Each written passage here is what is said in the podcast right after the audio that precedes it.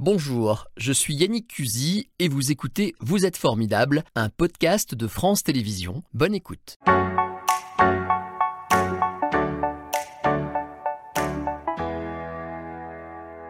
Bonjour Mourad Merzouki, je suis ravi de vous voir.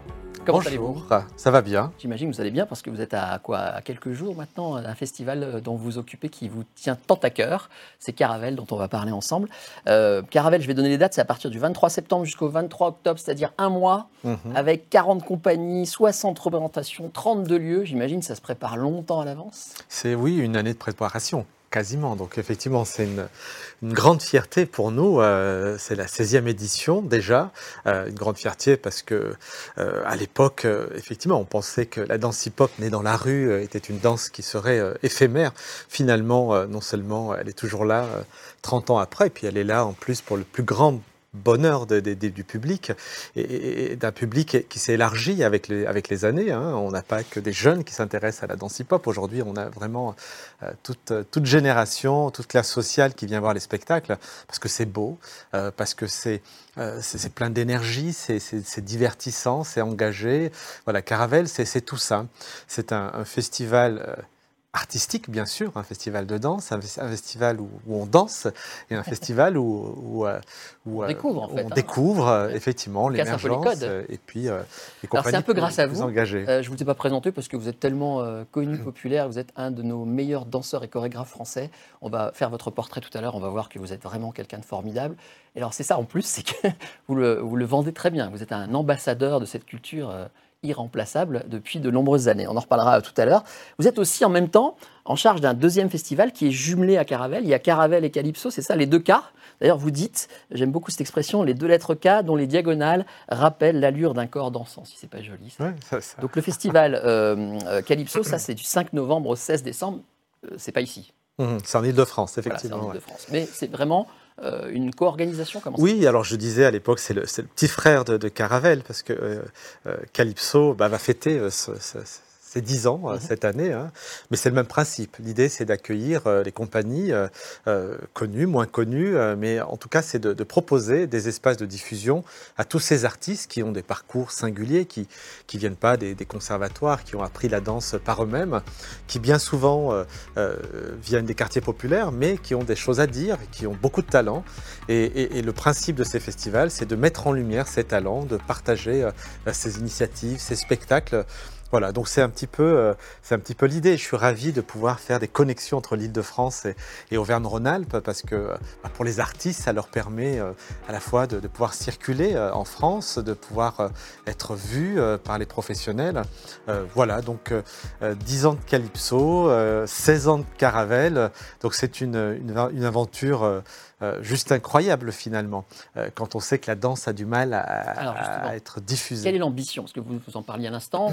C'est révéler des compagnies, c'est révéler des nouveaux talents, déceler des gens qu'on ne connaît pas encore. Euh, ça va jusqu'à euh, déceler des danses qu'on ne connaît pas encore. Quelle est l'ambition en fait? Bah, c'est tout ça à la fois. C'est effectivement euh, permettre à, de jeunes artistes de, présenter le- leur travail. Voilà, donc c'est vraiment être, comment dire, le- le- le- l'espace de visibilité euh, pour, pour tous ces artistes. C'est euh, également euh, un engagement de société parce que quand on a des, gamins qui veulent s'exprimer, qui, qui rêvent un jour de, reconnaissance, là en l'occurrence au travers de la danse, ben, on sait que c'est précieux, on sait que c'est important et donc Caravelle et Calypso permet justement comme ça de- d'avoir un espoir de, de reconnaissance, d'être entendu, d'être regardé, d'être en- encouragé. Donc c'est tout ça, ces festivals. Euh, et puis c'est aussi euh, faire vibrer, faire vivre la danse dans nos sociétés. On sait l'importance euh, de, de la place du corps au quotidien pour les uns et les autres. La danse, c'est- l'art, mais c'est aussi la fête. Ouais. Et on sait que peut-être encore plus aujourd'hui qu'on a besoin de, de faire Alors, la fête. Vous, vous dites que Caravelle et Calypso, c'est une passerelle entre une culture populaire et des institutions un peu plus savantes. Quand on voit la progression, par exemple, de la culture hip-hop, du, breaking, dont on parle de plus en plus, qui arrive bientôt aux Jeux Olympiques, est-ce que c'est encore vrai? Est-ce qu'il y a encore ce décalage entre la culture élitiste et, et ce que vous défendez, ou tout ça maintenant fait partie d'un même ensemble? Non, non, non, je crois que c'est encore vrai. Enfin, on peut dire qu'aujourd'hui, la, la- la culture hip-hop, la danse hip-hop, le breaking, euh, c'est une culture euh, qui a toujours un port d'attache dans les quartiers populaires. C'est une culture qui fait toujours des va-et-vient entre la rue et la scène, et c'est intéressant. Mm. On voit la danse hip-hop aujourd'hui dans les plus grandes scènes nationales, en France et à travers le monde, mais aussi elle continue à, exister dans les quartiers. Je crois que la, danse hip-hop, c'est un espèce de marchepied pour les jeunes euh, danseurs, les jeunes artistes, pour ensuite se confronter à l'institution, puis à l'art en général. Donc ça, c'est effectivement un élément important quand on, on dit qu'il faut ouvrir un peu plus la culture euh, euh, pour tous, mm. bah, la danse hip-hop, la culture hip-hop permet en tous les cas de créer comme ça un intérêt vers euh, une culture plus, plus, large. Moi, j'ai commencé à écouter la musique classique grâce au hip-hop d'une certaine manière. Et c'est tout ça qu'on essaie d'encourager. Vous avez même, entre guillemets, opposé les deux, enfin confronté les deux, et ça a donné des résultats très intéressants. On va y revenir. encore un petit mot avant de voir le programme en détail. Vous parlez beaucoup des jeunes dans ce que vous me dites. Euh, vous restez vous éternellement jeune, donc forcément. Mais euh, ce qu'on remarque, c'est que dans les stars, par exemple, j'en reviens au breaking, dans les stars du hip-hop, il y a des gens qui maintenant ont presque 50 ans. Euh, c'est plus du tout les mêmes générations. Est-ce que ça mhm. s'adresse toujours uniquement aux jeunes? Alors, ce qui est intéressant, c'est qu'effectivement, la danse hip-hop a, su évoluer, a, su grandir, elle, a su se remettre en question. Donc aujourd'hui, euh, on peut regarder un danseur, euh, une personne qui a 50 ans, voire plus, danser, et euh, ça reste beau à voir, il y a une autre énergie qui se dégage. La danse hip-hop, elle n'est pas simplement virtuose, c'est une danse qui peut être aussi à l'endroit de l'émotion, et on le voit aujourd'hui avec des corps vieillissants. Donc aujourd'hui, on peut dire que le hip-hop intéresse à la fois les plus jeunes hein, par son énergie, par son côté spectaculaire, par la musique également, mais aussi par, euh, par son écriture, euh, par euh, la puissance de, de, de, de, ses mouvements. Donc moi aujourd'hui je peux dire que c'est une danse, encore une fois, qui, qui est portée par des générations d'adolescents, voire plus jeunes, jusqu'à... je connais des danseurs qui sont... Hein. il y a des grands-pères, il y a des anciens, eh exactement, et qui dansent toujours, qui dansent bien sûr différemment par rapport à, quand ils avaient 18-20 ans, mais qui dansent formidablement bien et, qui, euh, qui, touchent, euh, qui touchent le public par voilà, une autre forme de charisme sur le plateau du fait de, de leur ancienneté. Puis euh, c'est beau aussi de voir un, drôlement corps vieillissant. on peut s'identifier quand on est un peu moins jeune. Bon bref, on va regarder deux, trois éléments du programme. Euh, notamment, vous avez invité pour euh, le lancement de cette donc, 16e édition déjà, la compagnie Matzel Fretten, vous me dites hein, si je les prononce mal. c'est donc eux qui prennent les manettes de Caravelle pour un week-end de festivités. Ça débutera à l'espace Albert Camus, on l'a pas dit, c'est tout ça essentiellement se passe à Bron, mais pas seulement. dernière création qui s'appelle Rêve lucide, une pièce qui met à l'honneur la danse électro. J'avais envie qu'on en regarde un petit bout. On va regarder tout de suite.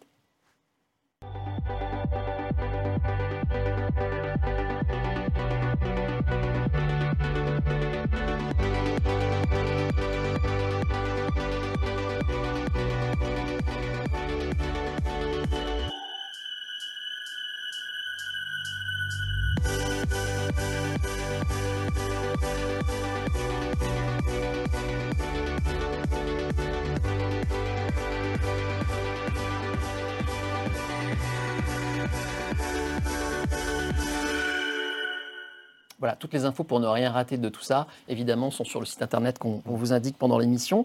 Euh, un petit mot sur, cette, sur ce choix-là en particulier?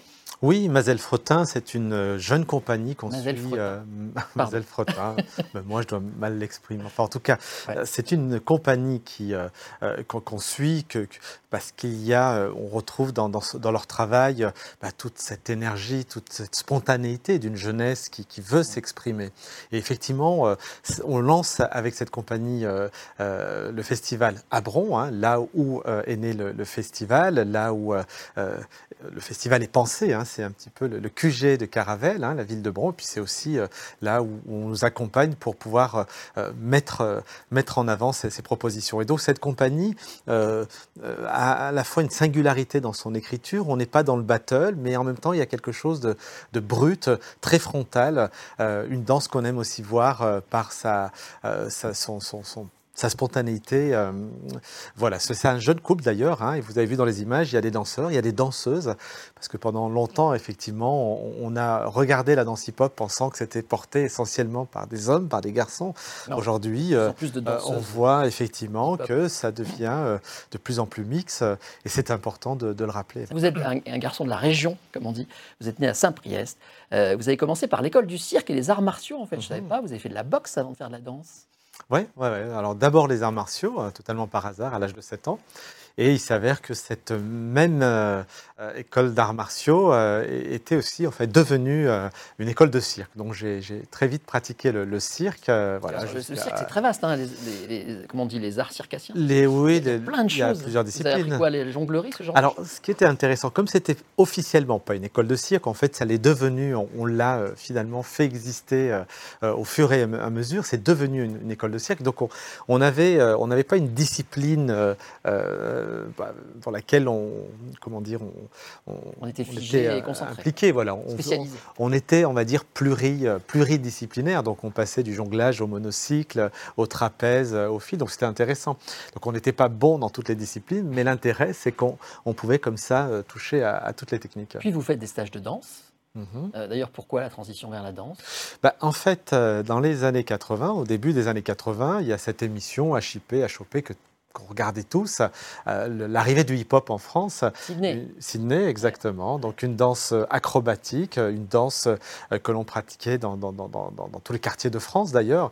Et nous qui étions euh, acrobates euh, au cirque, donc on avait comme ça euh, une certaine faculté pour passer de, de l'acrobatie du cirque à l'acrobatie du hip-hop. Allez, je passe en 96 et là, vous fondez votre propre compagnie qui s'appelle Kefig. Kefig. hein, je veux bien le prononcer, Ouais, je fais attention.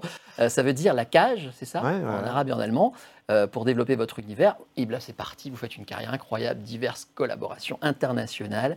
Et en 2006, votre compagnie est en résidence à Bron. Mhm. à ce- dans ce fameux espace Albert Camus. Euh, vous fondez dans cette même ville un pôle, le pôle PIC, en 2009. En gros, Mhm. c'était quoi l'idée? Alors l'idée du Pôle Pic, c'était euh, de pouvoir euh, continuer euh, à créer mes spectacles parce que je, travaillais de manière vagabonde. hein. J'étais en résidence dans différentes villes de France. Alors avant Kefig, en 89, c'était d'abord Acrorap, la compagnie qu'on avait créée avec les copains de, Saint-Priest. Et puis ensuite, 96, effectivement Kefig, la cage. Puis ensuite, il y a eu cette idée d'implanter la compagnie sur un territoire. Et Bron m'a accueilli les bras ouverts pour imaginer ce, ce lieu qui me permettait de créer, mais qui me permettait aussi de transmettre cette danse aux plus jeunes, de transmettre cette danse euh, euh, aux artistes euh, présents, et puis aussi de permettre d'accueillir en résidence des compagnies pour pouvoir répéter, pour pouvoir travailler. On voit Zéphyr, c'est une de vos créations. Qu'est-ce qui vous inspire? C'est toujours difficile de, de définir un chorégraphe et son style, hmm. qui est vraiment propre là pour le coup. Qu'est-ce qui vous inspire le plus? Alors, Zéphyr, c'est un spectacle qui s'inscrit dans la continuité de mon travail, c'est-à-dire euh, euh, créer le dialogue entre les disciplines, entre les genres. Entre, euh, là, c'est un spectacle que j'ai créé qui, devait être présenté pour le lancement du Vendée Globe, donc euh, qui, parle de vent, de souffle, de- tout ce qui est lié au, euh, monde marin d'une certaine manière. Euh, Donc là, ce sont des danseurs hip-hop contemporains euh, sur une musique d'Armand Amar, une composition d'un grand musicien qui, propose des musiques du monde, comme j'aime dire, des musiques qui sont plutôt des, des- des musiques cin- cinématographiques. Voilà, donc c'est ma dernière pièce euh, que j'ai présentée euh, l'an passé, qui est en diffusion actuellement euh, euh, en France et à l'étranger, et qui revient pour le festival euh, Caravelle prochainement. C'est magnifique à regarder. Alors je reviens sur votre parcours. Me voici en 2009. Vous devenez euh, le directeur du Centre chorégraphique national de Créteil. Euh, vous êtes le deuxième, je crois, euh, euh, comme on dit, patron à la tête d'un CCN en France, issu du hip-hop, après Kader Atou. Et votre truc, c'est de faire voler les stéréotypes. Alors on revient à ce qu'on disait tout à l'heure. Vous voulez absolument casser les codes, les bousculer les barrières, les frontières. Vous mélangez, si vous me permettez ce terme, hein, effectivement le cirque, les styles, on voit des artistes en queue de pie, on voit de la musique classique. Ça, c'est vraiment ce que vous aimez faire. Oui, complètement. Bah, j'aime le faire parce que c'est ma meilleure manière et c'est la meilleure manière, de, je crois, de, de, mettre en avant les, des possibles entre des mondes euh, à, première vue éloignés. C'est-à-dire commencer à créer le dialogue entre la musique baroque et les danseurs de hip-hop. C'est génial, c'est intéressant. Au départ, on pense qu'on n'a rien à faire ensemble. Et finalement, en, en, prenant un peu de risque, en osant, euh, il se passe des choses, des choses, formidables. Et, et, c'est ce qui m'interpelle, c'est ce qui me, c'est ce qui m'anime en tant qu'artiste. C'est de montrer aux spectateurs, au public, que aujourd'hui il y a des possibles, même si on a des différences, des, différences de génération, de goût, euh, de parcours, euh, etc. Donc tout ça m'inspire et, j'aime l'idée d'inventer comme ça des dialogues entre des mondes éloignés. Est-ce que vous vous souvenez qu'en 2012, Frédéric Mitterrand vous a remis une médaille? Vous vous souvenez de cette C'est des moments marquants euh, dans une Alors j'ai noté la phrase qu'il a prononcée ce jour-là. Il a dit de vous, vous renouvelez la scène de la danse contemporaine en lui donnant un nouveau dictionnaire fait d'humour et de gravité, en croisant les imaginaires et en réinventant la joie du corps. Vous adhérez à tout ça? J'adhère totalement et j'ai été effectivement extrêmement fier de, ces mots euh, venant d'un ministre euh, parce que effectivement j'essaie en tous les cas de, de de partager avec le public des possibles. Euh, encore une fois, si on, remonte dans le temps, euh, j'avais 20 ans, euh, jamais j'aurais pensé moi-même partager mes spectacles, mon travail avec le reste du monde. Donc c'est un rêve de gosse qui est, qui, est, devenu possible et au travers de mon histoire, de mon parcours, j'aime l'idée que peut-être d'autres jeunes qui se posent des questions, qui doutent, peuvent se dire bah, pourquoi pas moi? Et puis le public aussi qui parfois euh, euh, peuvent euh, comme ça s'interroger dans le monde dans lequel on est. Et, donc le fait de, partager du positif, des possibles, des choses qui sont belles, de, l'émotion, bah, tout ça m'amène à dire, ou en tout cas m'amène à espérer que on est dans un monde où il y a encore beaucoup à faire, malgré, malgré un contexte pas toujours facile. C'est vrai. Vous avez euh, eu euh, à subir les problèmes du Covid pour votre festival, ça a été difficile. Et voilà, de retour. Je voudrais qu'on revienne un tout petit peu sur ce festival. Tout à l'heure, on n'a pas vu euh, cette image des fameuses battles. C'est très important dans, Caravelle. Moi, j'adore ça. J'ai découvert ça là récemment. avec, il y avait eu le championnat du monde ici en France, mhm. le, fameux Red Bull BC One qui a amené beaucoup de champions à Lyon cette année. Mhm. voilà, ces battles c'est vraiment un spectacle incroyable. Quand on y va, on comprend en fait que c'est vraiment quelque chose pour tout le public. Mhm. Euh, ça a peut-être on a peut-être un a priori comme ça de, culture fermée, alors qu'en fait, c'est vraiment pour le coup toute génération et très festif et très exigeant. Mm, tout à fait. Vous avez raison de le rappeler souvent. Euh, quand on ne connaît pas, on réduit la, danse hip-hop euh, aux petits jeunes qui tournent sur la tête. Mais ce c'est pas que ça. Alors, les battles, c'est l'ADN de la danse hip-hop. C'est la compétition. Là, on est dans l'espace plutôt sportif d'une certaine manière. C'est quasiment des athlètes. Ce sont des athlètes. Ce sont, ce sont, des athlètes avec un jury, avec un lauréat. Avec...